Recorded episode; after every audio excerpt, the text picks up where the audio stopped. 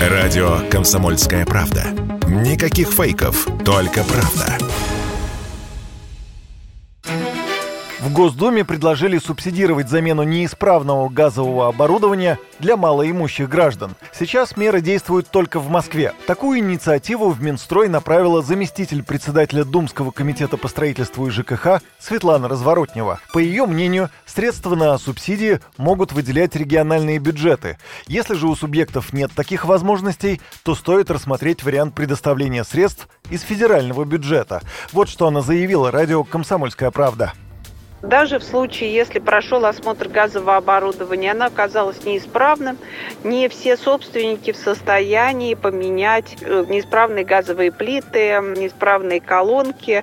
Конечно, есть средства принуждения, их отключают газ, но, как правило, люди э, с низкими доходами, они просто нанимают какого-то соседа, он им снова незаконно подключает, и это тоже приводит к авариям. И, конечно, решить эту проблему можно только если помогать осуществлять такие замены за счет средств бюджета. Пока на это вот способен только один регион, Москва. Здесь действительно компенсирует замену газовых плит, замену колонок. У остальных регионов, конечно, просто, скорее всего, не будет денег на это. Но, конечно, безопасность людей здесь важна, и, э, возможно, стоит предусмотреть специальные субсидии или субвенции для регионов.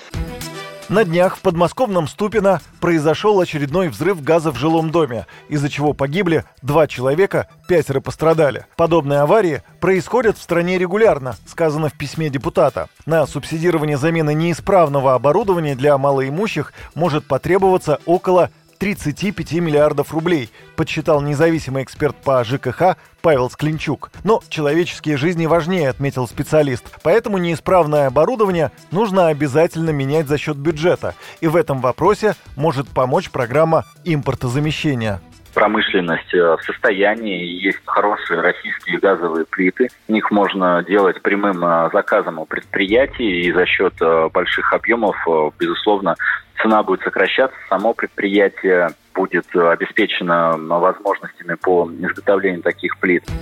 За прошлый год в России произошло 983 происшествия с бытовым газом. В 112 случаях пострадали люди. Поэтому, по словам специалистов, работу по инвентаризации и замене неисправного газового оборудования нужно начинать прямо сейчас. Юрий Кораблев, Радио «Комсомольская правда». Радио «Комсомольская правда». Мы быстрее телеграм-каналов.